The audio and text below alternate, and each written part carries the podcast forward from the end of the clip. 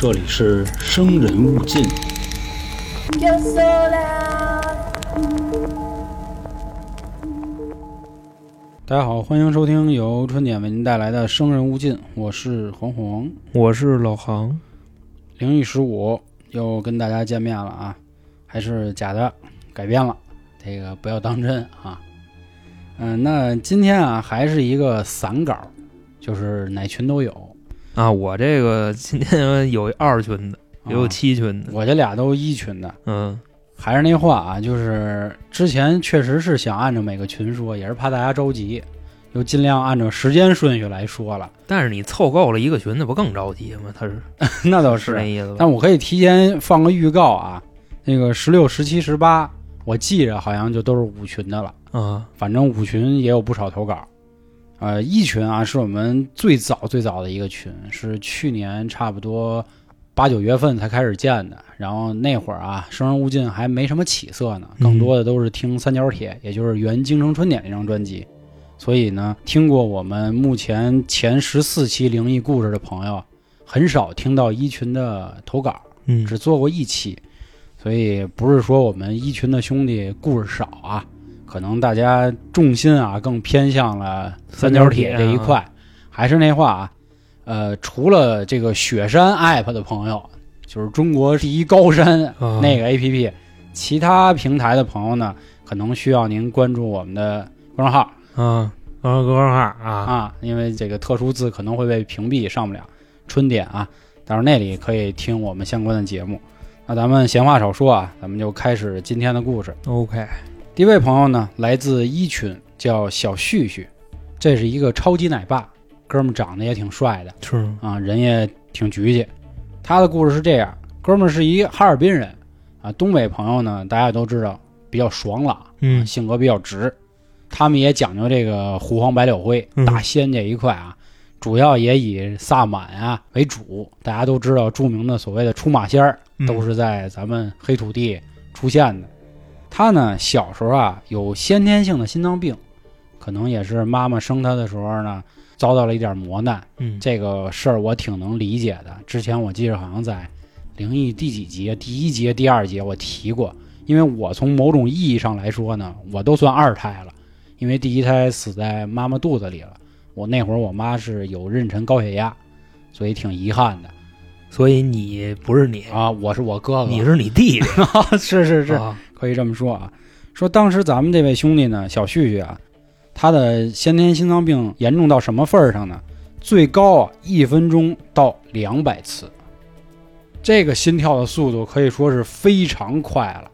就是我一听这数啊，我有一个大概的概念，因为我小时候是运动员嘛，外加上我现在也健身什么乱七八糟的啊。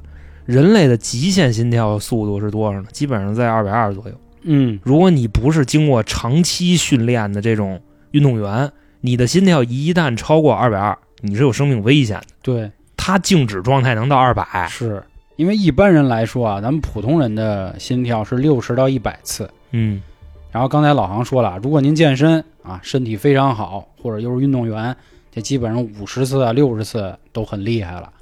不是说心跳的越慢它越不好，其实是好。当然这个慢也是有个限度啊，不是说您一分钟跳五回，那您可能也有点毛病了。哦那那就真是那什么。是您得看看。但是我这块儿给大家再加一句啊，嗯小科普，你的极限心跳是什么呢？二百二减你年龄，这哦就是你运动时候的极限心率，就不要超过这个心率，超过就有麻烦了。哎，那咱们绕回来啊，继续说这位小旭旭的故事。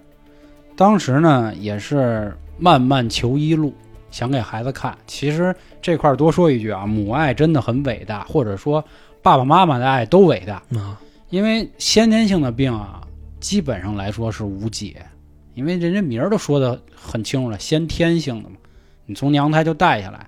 但是家里人呢也都不会气馁，还是希望自己的孩子健康啊。说到这块儿，就要说一个老生常谈的话题啊，就是其实所有人，不论有钱人还是穷人，他们的心愿吧都是健康，因为你只有健康才能看到未来，才会有无限的可能。有钱人希望长生不老，穷人希望可以延年益寿，才能努力拼搏，对吧？所以当时呢，用我们之前的节目的话说啊，就是走医学这块可能不太行了，那只能试试神学了。就走走迷信这一对，块的，因为求神拜佛嘛，希望老天爷保佑，都会有这样的事儿，而且又是在东北，胡黄白柳灰嘛。刚才咱们前面说到了，当时啊也是试过各种方法，比如喝这个香灰水，就是烧过的这个香里头不有灰渣子嘛，兑水喝，这就跳大神儿那汁儿的嘛，啊这个吃观音土，就等等吧。拜观音、拜佛，那就更不用说了。但是呢，发现可能找这种静物，咱们就先这么说啊，就可能没那么灵。就玩点脏的是吗？不是我说的静是安静的静，啊，不是脏静的静。嗯后来说找一个活生生的人吧，或者说找一个大仙儿吧，出马仙儿来帮帮忙。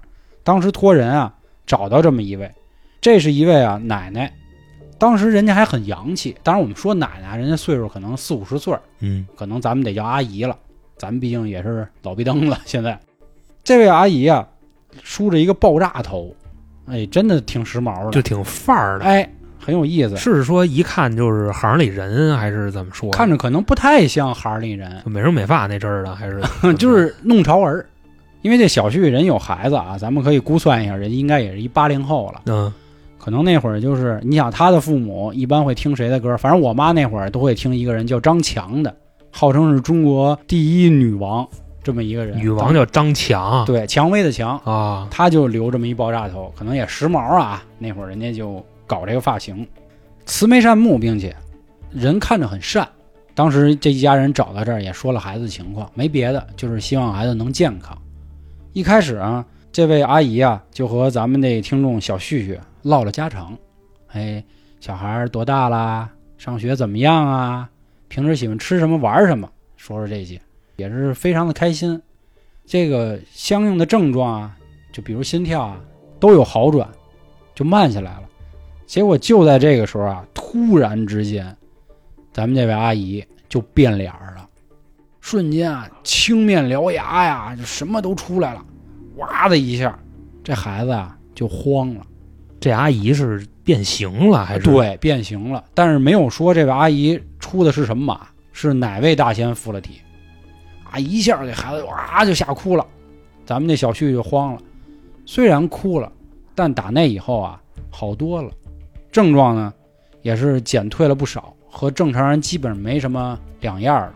他后来呢也是非常感谢这位阿姨啊，阿姨也说没事的时候要去拜拜佛，去去寺庙，对你来说还是有好处的。他后来也一直养成这个好习惯。他说后来修炼到一个什么程度呢？当然，这用修炼可能不太严谨，就是锻炼啊，锻炼。对对对，嗯锻炼。说他每次去寺庙里拜佛的时候，他都能感到万籁俱寂，就哪怕身边有好多人。这块儿如果朋友有去过什么五台山啊，或者北京的雍和宫啊，知道那烧香拜佛的人太多了。但是他每次在下跪啊、虔诚祈祷的时候，他就能感觉就四下无人了，非常安静，而且他能清楚地感知到佛祖就在他的身旁，也是安抚他和他说话。可能就像咱们前面说的，你虽然有这样的病，但是我们会保佑你，你是好孩子，你放心吧。哎，这样呢也一直持续着他今后的生活。然后咱们那位哥们儿呢也非常健康，现在也有了自己的宝宝。是但是呢，跟宝宝啊又出了一件新的事儿。前面咱们提了，这哥们儿啊是一位超级奶爸。不仅如此呢，人家还对自己媳妇儿，真没得说。我觉得是个爷们儿。他做什么事儿啊？当时呢，生完孩子没多久，他和媳妇在家里休息。他觉得呢，媳妇儿为自己生个孩子不容易，所以当时啊，他让自己媳妇儿住在了南屋。南屋就是阳光照射的比较多，坐北朝南的那对，相对暖和一点。他带着自己孩子呢，睡在了北屋，也是希望呢，媳妇儿晚上休息的时候可以舒坦一点，嗯孩子闹就自己就管了。所以要不这块我说，这东北爷们儿好样儿的啊，嗯，够爷们儿。后来发现呢，这孩子一在晚上睡觉的时候啊，就老哭。他心说这可怎么整啊？一开始就哄拍拍，怎么也弄不好。他就说抱着孩子呢，不行找孩儿他娘吧，嗯，问问怎么回事。就我不太好使，可能是是是，可能提我没用了 啊，孩子可能还是跟妈亲。嗯，结果抱着孩子往屋外刚一走，刚迈出这屋门，不哭了，不哭了。哎，说这怎么回事呢？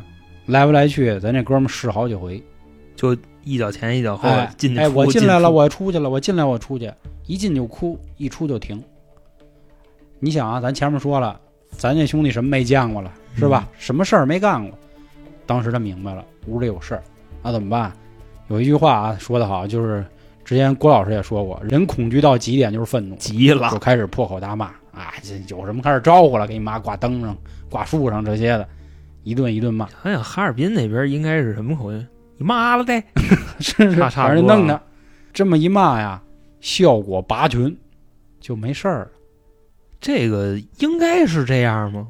不好说，就有的人啊，他骂了呢，可能只是短暂的解决这个问题，但是咱这哥们儿，我觉得可能也和他之前啊这些佛祖保佑啊都有关系。从这次以后呢，就再也没有出现过这样的情况了。所以我觉得，嗯我可能用一个不太恰当的比喻啊，福兮祸所依吧，福祸不单行，或者也可以这么说，它确实都是相伴着，但是更多的还是因为可能他之前的前程啊，所以一直都在保护着他。我觉得还是那话，就是这个故事其实还很温馨。我也看到了一个东北爷们儿的一个怎么说呀身段吧，嗯，我挺尊敬的。挺 respect 的哎是吧？是的，另外，我觉着吧，可能是骂的那个词儿啊有点脏，因为这个妖魔邪祟啊，嗯，他不就怕这玩意儿吗？是是甭管是物理的脏还是精神的脏，反正我这脏东西一出来，你就算糟践了，是是是，就差不多这意思。嗯，这是他的故事。嗯，那说到这儿呢，我就接走啊，我讲一个。我觉着下一个故事啊，怎么说呢？有温馨，也有丧。嗯这位听众呢，来自二群，ID 叫小玉，是一个山东的妹子投过来的。说呀，这个是跟自己的前男友的一些奇怪的经历。这个事儿啊，大概发生在二零一五年左右。那时候啊，交一男朋友，俩人的感情呢就特别的好，基本上啊好了一阵子，已经到了这个谈婚论嫁的地步。当时啊就说见见双方的父母，计划一下这个事儿啊。女孩呢就跟着男孩就去了，那个地名啊叫栖霞，我不知道你知不知道这地儿啊？我还真不太熟，位置划分隶属于山东烟台，就这么，一个地方，但我不知道人家那边怎么设计的啊。就是山东省烟台市栖霞市，嗯，就市里边还有一个市，我不知道这是个为什么啊。反正你像哈尔滨也有这种情况，就是哈尔滨它本身就是一个市，然后哈尔滨市下边还有五常市，人家那边那个计量单位可能跟咱们这边不太一样啊。就说啊，来到这么一个地方，因为第二天呢要跟着男孩去见父母，所以当天晚上啊，在栖霞市呢就随便找了一个宾馆就住那儿了。另外，咱这块儿补一句啊，是什么呢？在一五年的时候啊，这俩人都是二十三岁，哦，基本上也就是刚工作没多久的状态。另外呢，可能是刚刚进入社会啊，这个物欲还是比较大的，就花钱呃有点冲。呃，当时他给我描述那个原话就欠一钩子账，你知道吧？嗯，而且呢，这一钩子，但是并不过分啊。说白了就是刷点信用卡，弄点花呗什么的，到日子就给人还。发了工资呢，在自己手上过一遍，又给人 又交回去了，差不多这样。所以说呢，没有那么富裕。那住宾馆呢，可能就住的没有那么好，可能那条件啊，后来描述了一下，跟那什么似的，跟招待所似的那种小破宾馆。说差不多呀，到了晚上九点的时候，俩人呢吃完饭就跟那玩会儿手机，也都困了，就准备睡觉。他跟我说的，当时记得特别清楚，大概是不到十点就睡着了，夜里十二点整的时候醒过来了。那么说是怎么个醒法呢？不是说睡着睡着什么嘴干呀、什么喘气儿啊，就睁睁眼这种，或者憋尿啊什么的，对，不是这种醒法，是什么呢？感觉啊、是被强光晃醒的，哦，能明白这意思吧？而且呢，这个光隐约的感觉是蓝跟绿色交织的这么一种光。你想蓝绿是是一什么色儿？有点八六《西游记》阴曹地府那劲儿，哎，就你要这么说啊，嗯还真有点那意思。它还绝对不是什么闪耀的灯球能发出来的，而且绿色好像不是三原色其中一个是吧？不是红黄蓝才是呢。啊，蓝色是。所以这个时候呢，感觉自己被晃了，就迷迷瞪瞪的就睁眼了。另外，这女孩啊没有什么起床气，睁眼了以后也不是说直接什么张嘴就这啊那的啊，你知道吧？烦什么的，就是慢慢慢慢的把眼睛睁开了，就说这大夜里哪来的这强光啊？嗯，另外，这宾馆里头，你说除了你顺窗户你照啊，是是吧？你屋里不可能这样，所以说呢，就起来看看，准备找找看什么东西晃了我一手，坐起来了，跟那揉眼。这会儿啊，隐约的就看见自己前面啊有一柜子，柜子上呢坐着一女的。这是在宾馆里啊，哦，柜子上坐一女的，这女的干嘛呢？也不看她，跟那儿啊低着头，头发呢基本上就是自然下垂的那个状态，脸啊看那意思差不多四十来岁，就这么一人。而且最牛逼的是什么呀？这头发在往下滴水，哦吧嗒吧嗒吧嗒吧嗒，就水感觉鬼啊，你又剧透了，啊就感觉啊是刚洗完头没擦似的，就那种感觉。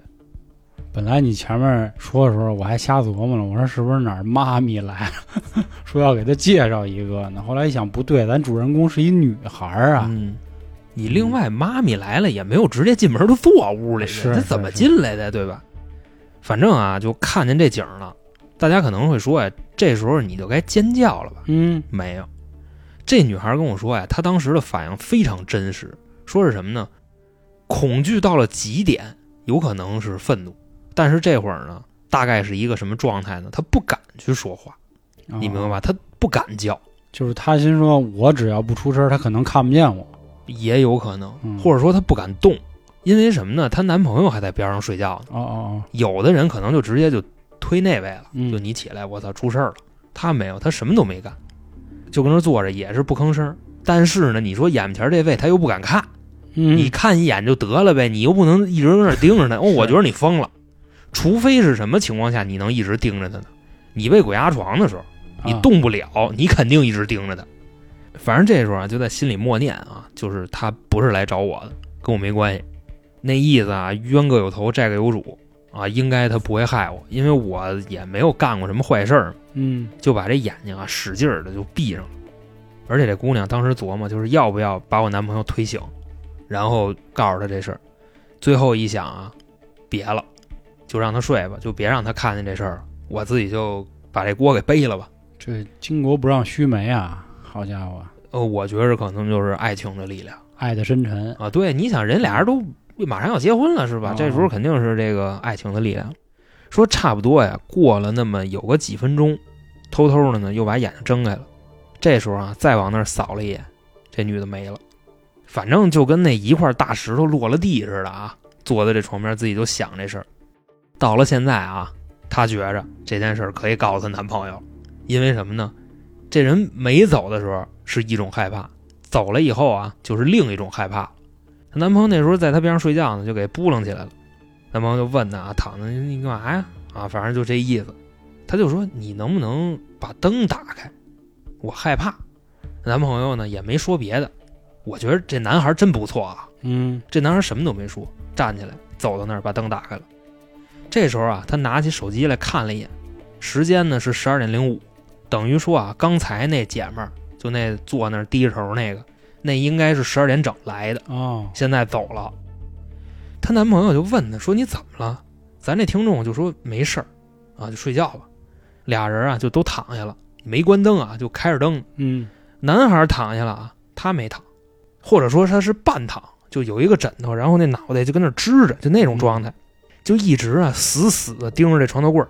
男孩呢，当时也没睡，就看着他，就注意到他这个动作了，或者说是那个眼神儿，因为他平时看东西不是这样，就感觉呀、就是在仇视着那个柜子。这时候啊，就问他说：“你到底怎么了？”这女孩还是不说，这男孩就有点怎么说，那劲儿都上来了。就你嗯你跟我说实话，就怎么怎么着，啊就怎么都可以，你就说。这女孩啊没扛住，就把刚才那堆啊就都告诉他了。男孩听完了刚才那堆啊，这时候的反应我觉得挺爷们儿的，嗯说什么呢？那行，你睡觉，我不睡了，我坐这儿给你看着，是这么说的。哦，就那意思，你甭管了，后半夜我就啊值班了，差不多这样。我当时看到这儿，我觉得挺威风的。一直到了后半夜啊，这女孩呢也没睡踏实，男孩呢就一直跟那儿坐着玩手机也好，跟屋里走柳也好，根本就没睡。当天呢后边也没再遇上什么事儿，啊，俩人呢也就以为就完事儿了。这姑娘在这儿就跟我说啊，其实这只是这件事儿的开始。天亮了以后啊，这女孩呢就跟着男孩去他们家见父母去了。中午呢，在他们家吃了饭。另外啊，这俩人精神状态都不是特别好。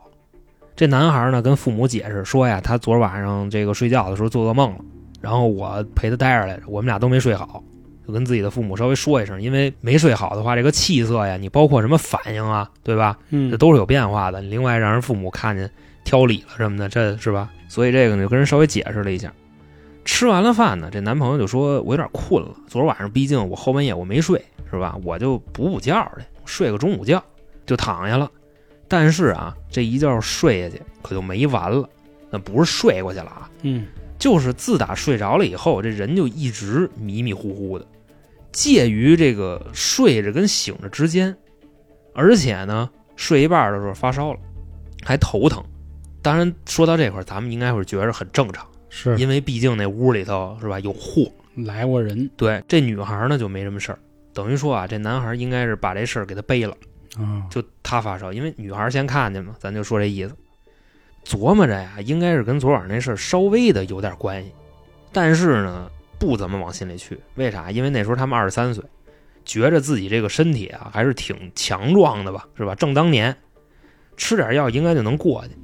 但是谁也想不到啊，这个病一直持续了多久呢？持续了半个月，就怎么都不好。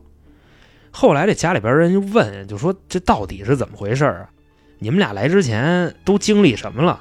于是啊，他们俩就把之前经历那事儿跟那男孩的父母都说了。男孩他爸，一听到宾馆那块儿啊，都还没说那女鬼的事儿呢，直接一拍大腿、干了，说什么呀？说那宾馆我知道，挨着水库旁边，而且呀，那个水库经常死人，明白这意思吧？那其实就是死一大姐瞎溜达，再或者说呢，就是什么呀？这块儿老没人住，所以说大姐拿这儿当家了。但是今天进来这么两位，啊，一阴一阳，大姐可能是不乐意，晚上出来见你们一面，哦差不多就这样。但是大姐呢，后边可能也一直伴随着他们。那咱们还是接着说他们俩的事儿啊。反正过了大概得有个半个多月，这病好了。但好了以后呢，你感觉这男孩变了一个人。怎么说呀？他之前呀对这个女孩应该说是特别特别好，但是现在啊好归好，换了一好法，是什么呢？之前咱们可以理解为啊，这男孩跟女孩都是比较正常的，但是现在呢，这男孩有点脾气，反正变得不好了，哦，就是性情大变，算对比之前没有耐心了。哦，而且呢，现在还一有点什么事儿啊，就摔东西、砸东西、毁东西。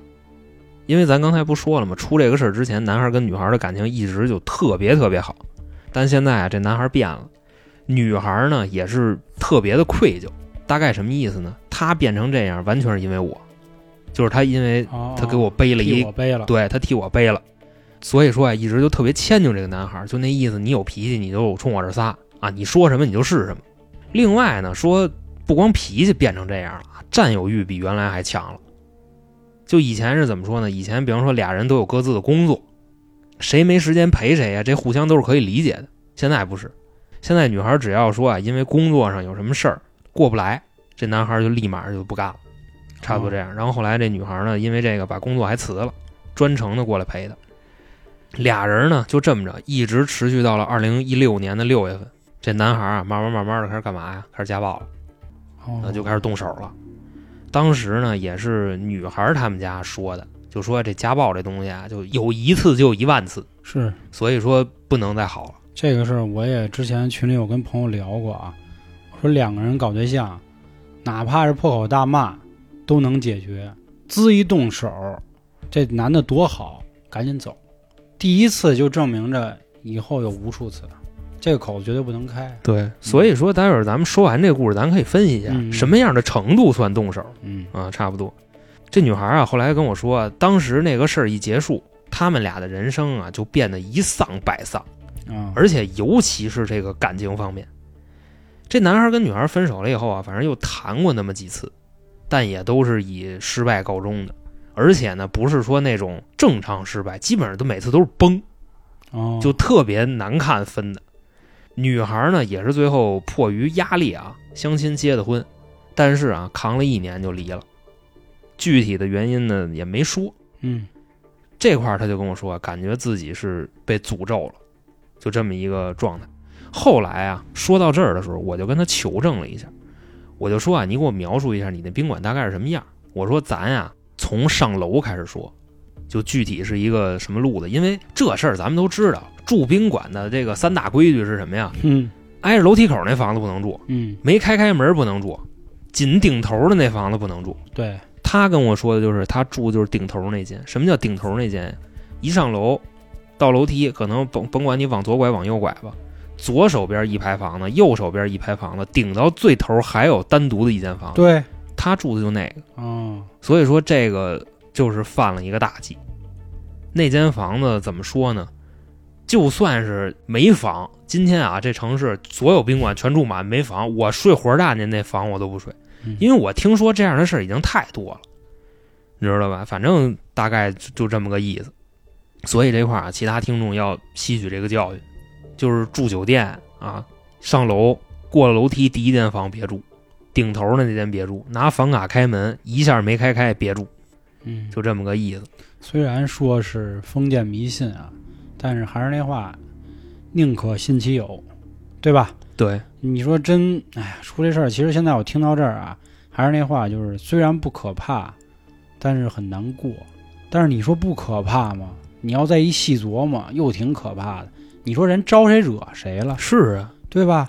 而且这姑娘和这女鬼所谓也没有什么交流，是吧？哪怕比如说谁瞪谁一眼，或者让你不能怎么着了也好，都没有，完完全全就是怎么说，就是厉鬼缠身。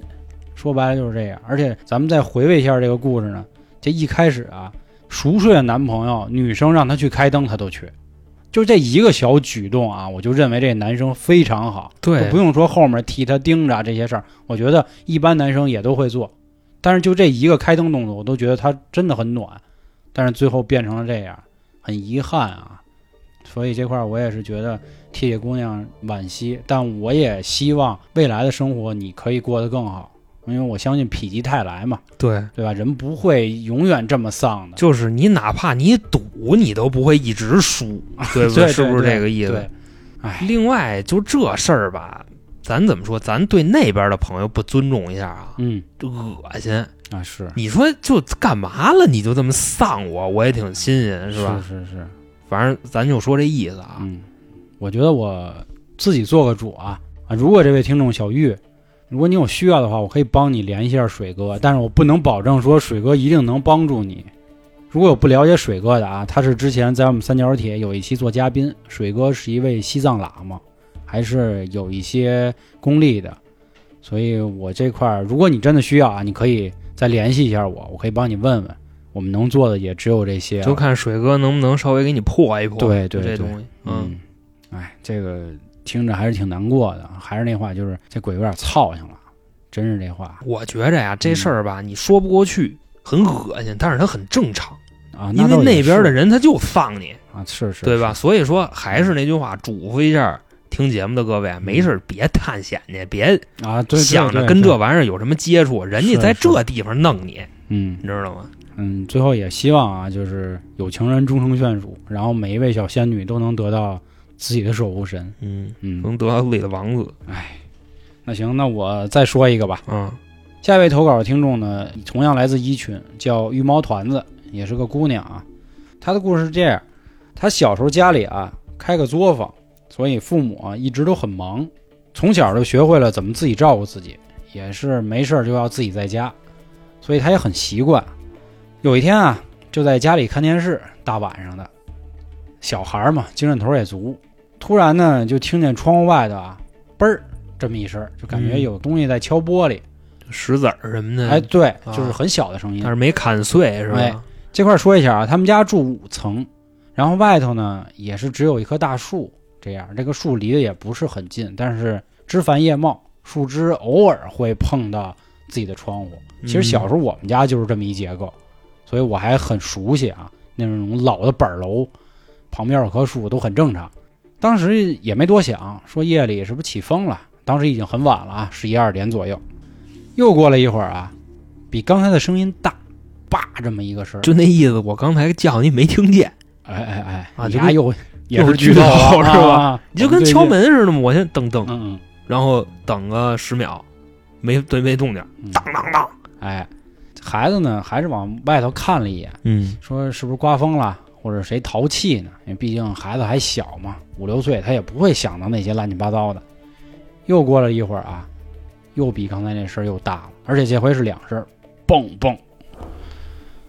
他妈，不是你你听见了吗？我他妈听见了，吓我一跳啊，啊！跟大家说一下啊，我刚说完蹦蹦，刚才录音那地儿出现这事儿。行行行行行，接着说，啊接着说，咱接着说，嗯这样往复啊，三四回，直到最后一次，这声音实在是太大了，这玻璃要碎了，再再敲敲，这姑娘就烦了，说我看看到底怎么回事啊，就扒着那窗户就看，因为家里那会儿啊，都是为了孩子上那种儿童所嘛，你说这一开窗户，孩子掉下去多危险呢？嗯。这人脸啊就趴着那儿，就咱能想象，航哥经常喜欢发一表情包啊，有一小胖子贴着脸那个啊，就越拉越近那啊，个，就学嘛，哎，什么呀什么呀？正在他打算不看的时候，突然浮上来一张脸，一个老头儿，对，蓝白脸，他痛一下，呵，大哥，就这么一你。你有病啊！我们家门口有窗户啊，我操，就是这样冲他笑了一下。那小孩那当时直接就哇嗯，疯了他肯定得疯啊！我你刚才来那么一下，我都疯了。啊，直接就奔被窝了，挡着，哆嗦，呃，害怕。后来孩子赶紧给爸妈打电话，赶紧啊回来啊，哭了。爸妈也连夜就往回赶，还就问孩子怎么了，说啊我看见一这玩意儿啊，怎么怎么着，就把咱刚才说那遍又全讲一遍。咱刚才说了啊，父母是开小作坊的，就证明应该是在那些偏乡下的地方，也是赶紧就找人去破这个事儿。找了好多人啊，都不知道怎么回事儿，因为他们家这个楼就不像能出现这种问题的地儿，而且这棵树啊也没什么奇怪的。之前咱们讲过啊，什么样的树招鬼？榆树，嗯，对吧？说它的这个根啊是直接奔着这个，棺材棺材地里扎的啊，它这都没有，而且这附近也没出现过什么命案，什么事儿都没有。而且这一家里人呢，也都是老实本分，都是好人。说这怎么回事儿啊？就是想不明白。结果有一天啊，他爸做梦，突然就梦到这老头儿了，说：“你闺女真好看。好家伙，”来这么一句这老丫的！啊。后来他爸赶紧醒了，突然就想起来了，说：“操，真他妈赖我了！怎么回事呢？前阵子应酬，跟哥儿几个喝美了，回来的路上啊，碰见地上啊就有烧的纸的痕迹，这旁边还立了这么一个像碑一样的东西。你想人一喝了，那管那个，走路就碰着了，说：“哎，我操，什么呀？”叭就给踢一边去了。好巧不巧啊，就给踢碎了。这个碑呢也就散了，又被汽车给压了一遍，就这样，他也没多想。后来呢，他就回到当时那个地儿，就开始问，说这碑怎么回事啊？这地儿烧的是谁呀、因为毕竟刚才我们说啊，被汽车压，那证明这儿哪儿？这是马路。嗯一来二来啊，找点人问到了这个事儿，说之前这个地儿啊有一老头儿横死，被车给撞了，当时还压烂了，肇事司机还跑了，没找着。当时家里也是做法，说在这个之前没的地儿啊，你摆上他的相关东西，应该能诅咒那个人，诅咒那司机。结果这法呢刚摆上，让这个御猫团的爸爸一不小心碰着了。等于给人家阵给破了，人老头能乐意吗？那老头儿就得哎，我横死的呀，我不乐意，那怎么办？那我也找你斜茬儿呗。其实他也不是说非要找他闺女斜茬，是知道他们家在哪儿，巧了他闺女在。但是怎么说呀？至少从目前来看啊，倒也并没有伤害他，只是吓唬了他一次。后来他爸呢，也是带着好酒好烟，啊，又找了师傅，又去了那个地儿，又重新给老爷子道了一遍歉，把人家阵给扑棱回啊来。该怎么着怎么着，完璧归赵啊，其他的这些事儿都办了。打那以后，这老头儿也再也没出现过，是这么一个故事。说到这儿啊，咱们以后在这个马路上走道的时候啊，尽量那什么点儿就看着哎，看着点儿。其实我记着啊，是有这样的禁忌啊，就是比如地上好多人画一个圈儿，然后圈儿一出口，在那圈儿里烧钱嘛。对，但是有的小孩儿呢，这个欠，他喜欢往那坑里一个一个踩，一个一个剁，这基本上家大人都得大嘴巴就得上了。是啊，一个是说你对这玩意儿不尊重，嗯另外一个说是什么呢？就是他有可能会找你麻烦。是，我当时听过一事儿啊，这个是大概什么路子呢？跟羽毛团的这个挺像的，嗯是什么呢？也是人家刚那个什么完，刚烧完，跟那儿拿那就跟什么是火筷子，啊或者说是树枝子，拢呢是吧？，对，正扑棱呢。他那天也是喝了，喝完人刚走，他跟这儿一泡尿下去嚯，就进去了。但是呢，他不是诚心的，哦哦哦，喝了嘛，嗯尿完了以后，正赶上他车上开车呢还催他，嗯，就赶紧就走了。过了没那么几天呀、有人敲他们家门，敲他们家门啊，看不见人，从猫眼儿看出去没人啊，外边有人喊喊什么呀？你把钱还我，我操是这意思吧？啊，所以说啊，咱在马路上走的时候注意点儿，你就别哪个圈儿都踩，就什么灰儿都踢，明白这意思吧？我想再说一句有点不太尊敬的话啊，嗯就是咱们各位有的时候啊，我不知道我听众有没有啊，反正有的时候我会遇见，就是烧纸钱的朋友们，有时候有点不太地道，就非找那十字路口那正当间儿烧。我见过好几回，就在我们家附近，而且吧，还经常赶上晚上八九点烧，稍微有点不地道。就是咱哪怕换个点儿，您换十一二点烧也行。这有点睡觉了，那啊，是，咱不能说图自己的一时方便就影响了别人，因为我上次记得特清楚啊，我们家门口首经贸大学东门这儿啊，它是一丁字路口，对，有车要左转，人那一家三口啊，咱也不知道烧谁啊，就在正中间烧，我跟你说，那一家三口有缺心眼儿，你烧纸有在丁字路口烧的吗？肯定在十字路口 烧出去了啊，啊！有的车左拐拐不了，还得兜一圈绕着他拐是你关键，你看他干的这事儿，你也不好意思催他啊，对对对，啊。哎，对，你说催着，我还见过在十字路口啊，就不是在正中间啊，是在人路口那儿烧，人行横道，明白吗？那也是再靠里一点我跟你那么烧就没有没有那样。是，人家也是那车都不敢动啊，就等着他烧。真是我那次看，活活等半天，然后后面有车催，结果一看，哦，这样算了，甭催了，晦气，因为那是一单车道，就一条车道，对，嗯，人家也没办法那么兜着抄，可能也怕违章什么的。所以这事儿咱说一下啊，就是嗯烧纸，如果您真的需要选择这样的地方，建议您再晚一点儿，好吧？咱这个利人利己，这就是我想说的这么一点啊。啊，另外咱们听众啊，如果说真的就是给家里亲人啊烧这些东西啊，最好是学一学啊，不要那个什么就找一墙墙旮旯儿就烧了，或者说什么十字十字路口人行横道上烧，那烧了也白烧。嗯还是咱稍微看看，就讲点规矩，是，是差不多这意思。那你说完这个啊，我给你来一个，嗯我这个是什么呀？出马的，提前跟大家预告一下啊，这是什么呀？这大仙的故事。哦，这位听众呢，来自七群，ID 叫饭团儿。他分享的呀，这个是他父母的一个故事。说这个父母在年轻的时候啊，也是住在村儿里。有一次呢，在村儿里办事儿，走着走着啊，母亲突然就想上厕所。嗯这大概是一什么意思呢？就比方说在村儿里，原来啊，村儿里没有那么多厕所，啊，但是呢，说句实话，哪里都是厕所，嗯，是不是？你路边那么多是吧？这这挡上点就是茅房。咱那会儿都好说一个什么土坷垃，哎，对，反正那意思吧。就是大家也别嘲笑这种举动啊，很正常。其实我想起那会儿啊，郭德纲老师说过，以前同仁堂门口啊，就是公共厕所，大家都在上面拉呀尿啊，人家早上一醒来人还高兴呢。阴阳五行讲屎是钱，对，粪等于财。嗯，然后说后来北京才建了这个公共厕所，人当时同仁堂人还不乐意呢啊，说你这把我财都给我劫走了啊！咱是说这个事儿啊，关键是第二天早上还得雇人扫，要不你这门口都是屎，我 这也太不规矩了。等于说呢，这个母亲啊，现在上厕所嘛，父亲呢就在一边就望风儿。这会儿啊，正方便呢，走过来一位。他们说走过来这位啊，不是人，是谁呢？黄鼠狼。哦，大仙到了，大仙到了以后啊，你感觉这大仙不太正常，为什么呢？咱们按理说啊，也会经常看见黄鼠狼，嗯，但是黄鼠狼不会说跟你犯照，人家一般都传啊，说要么就是普通黄鼠狼在那儿跑，要么说有的黄鼠狼可能戴一小礼帽，拄一文明棍儿，人家特客气问你，哎，您好，您看我像您看我像个什么 是？啊？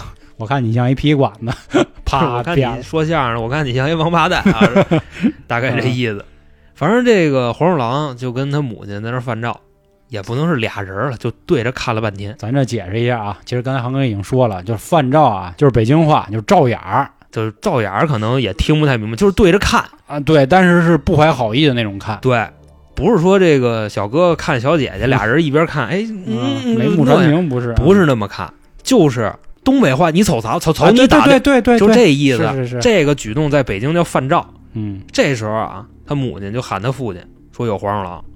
他父亲呢，干嘛的呀？之前是一屠夫，哦，直接呀眼睛里就都是杀气，就过来了，就要逮这黄鼠狼。是人家这职位确实不怕这些，嗯人家都说不那些比如小鬼什么的都害怕屠夫呢，见着都得躲，就是小鬼怕恶人嘛，嗯大概就那意思。反正就追这黄鼠狼就跑，哦，哦还追呢啊！我跟你说，这真威风。真是威风，但是呢，没逮着。我觉着啊好在没逮着。后来呢，这夫妻俩也没当回事儿，直接就回家了。一直呢就到了晚上，俩人呢就睡觉。这母亲呀，大概睡了有那么多长时间呢？四五个小时，醒了，迷迷瞪瞪的啊，好像是被鬼压床了。哦，而且呀，还有一种感觉是什么呢？感觉自己这眼前呀都是黄烟，就来了，燃起狼烟啊，啊就来了。外加上啊，有人在自己这床上踩，嚯你，就有这种感觉。但是呢，也动不了。这时候啊，就听见耳朵旁边有这种小声的低语，说的是什么呀？我没招你，没惹你，你为什么要弄死我？哦，说的这个，当时他母亲啊没明白什么意思，就还跟那儿挣吧。这时候大概是一什么状态啊？整个人你说大动他动不了，他能动哪儿啊？手指头能动，嗯，他就拿这手指头啊就蒯这听众这父亲，哦，稍微蒯着两下，但是呢也没蒯醒。这块儿啊，黄大仙就看出来他母亲是什么意图了，就直接走了。走完以后呢，黄烟儿一散，他母亲差不多过了五分钟能动了，能动了以后啊，直接给他父亲扒拉醒了，就跟他说说刚才啊那黄鼠狼了，下午看见那个来了，找我来了，就跟我说为什么要弄死他。然后他爸一听急了，拿着菜刀跟屋里走柳儿，我操，那意哪儿呢？弄死你就怎么怎么着，啊啊，就这词儿。但是跟屋里转悠了小半宿，基本上也没什么事儿。后来啊，隔了一天，第三天晚上，夫妻俩睡觉，还是啊夜里头，这母亲迷迷瞪瞪的就醒了，跟上回一样，嗯，黄烟有人踩床，又说话了，说的什么呀？头一回啊，你要弄死我，我没说什么，就是你上厕所那会儿，你要弄我，我没说什么。我前天晚上我来那回，你还要弄死我，我觉得咱这事儿咱可以聊聊了。嗯，就你什么意思？你跟我这二来来，对、嗯我本身啊，我头一回看你要弄死我，我过来劝劝你，哦，咱没有别的是吧？讲理。但是我来了以后，我跟你好好说话，你还要弄死我。具体这块儿的词儿是什么样的不知道，我觉得大概那个意思就是你信不信啊？嗯，我估计就是这么说的。总之啊，一个意思就是你可能是有点过分。这时候啊，他母亲有点犯怵了，实话实说，也不正吧了。头一天啊，晚上我觉着可能更多的是生气，不是害怕。但是今天可能是有点害怕了，那意思那边可能放话了。哦，你要再正吧，哎，就信不信你马上你哎啊，就怎么怎么着。当时啊，他这个母亲心里就默念，那意思什么呀？就是我错了，你说的也有道理啊，你确实是没招，没没惹我，我我不应该弄死你，大概就这意思。反正啊，这个念头打脑子里一过，自己就能动了，然后哦屋里这个烟也就都散了，也没有人踩他炕了。然后这时候呢，干的第一件事就是什么呀？给边上他爸又扑棱醒了，不是你想的那样啊，啊，扑棱醒了以后就把这事儿说了，说完以后呢，觉着说咱可能有点过分，就不太对。实话实说，确实是啊，人家也没收拾咱们，干嘛就非得拿着刀就满屋找，就什么乱七八糟的。然后啊，他这父亲就自己坐起来了，一嘬牙花子，说得了，那给人道个歉吧。嗯，觉得这老爷们到现在也是啊，意识到了什么问题，就点了三根烟，在这屋里转悠，那意思就是举着，啊，不太合适，是吧？嗯道个歉呗，就说无冤无仇的，这事儿看能不能算了。反正自打这事儿过了以后啊，他母亲再也没被压过。黄鼠狼呢也再没来过。啊，之后在这个村里也没碰见过这只黄鼠狼。他说这只黄鼠狼还有特点是什么呢？当地的人啊，管黄鼠狼不叫黄鼠狼，叫乌嘴子，就可能是说因为黄鼠狼的那个鼻子、嘴那个位置就有点黑，嗯这只黄鼠狼黑的特别明显，你知道吧？估计就是有那么个二百年到啊，差不多就那么个意思。反正我觉得这个事儿也分析的空间不大，是吧？嗯因为这狐黄白柳灰，咱们已经无数次的说过了。你看这玩意儿，你别招他，嗯，他要问你他像个什么，你反过来问他，你觉得你像什么，是吧？噎人家那你说能这么说吗？应该是不能，他还是说你看我像什么，是吗？嗯我就像个王八蛋吧。行，这个故事到这儿就说完了。另外啊，七群饭团这个兄弟啊，给我投了五个故事，我只用了这一个。嗯另外那四个呢，怎么说呀？有的故事啊，可能是涉及一些伤害小动物，哦，啊，所以这个我肯定不会说。嗯还有是什么呢？头尾或者说是原因没交代明白。啊，那你说到这儿，我也再说一下啊，哦我忘了是零一九还是零一八了啊，零一八七群听众就是刘明新老哥，就是二哥的故事，我不知道听众们还想得起来不？他其实还有一个故事啊，也是关于回魂的，嗯。但是我也没有用，是因为我看到了上一期我结尾讲的那个回魂的故事，就是咱们网易云的那位小朋友，嗯。因为我觉得那个故事和他的啊有一点像，但是出于这个每个人都照顾到的一个点吧，所以就引用了他的，所以这块儿也和七旬刘明新老哥呢说一句，也算是抱歉吧，确实没把您的故事都说完，但是您的故事也非常有意思，也非常好。那好啊，如果您各位还有什么故事想要投稿的，欢迎您关注公众号“春点”，春点是汉字啊，里面有进群的方式，到时候您可以联系到我。最后还是关于新米团年费和连续包月有一个非常大的折扣五折，也是感谢各位可以多多支持，这样您可以收听我们旗下三张专辑所有的抢先听节目了。啊，那今天的节目就到这里，感谢各位的收听，拜拜。拜拜。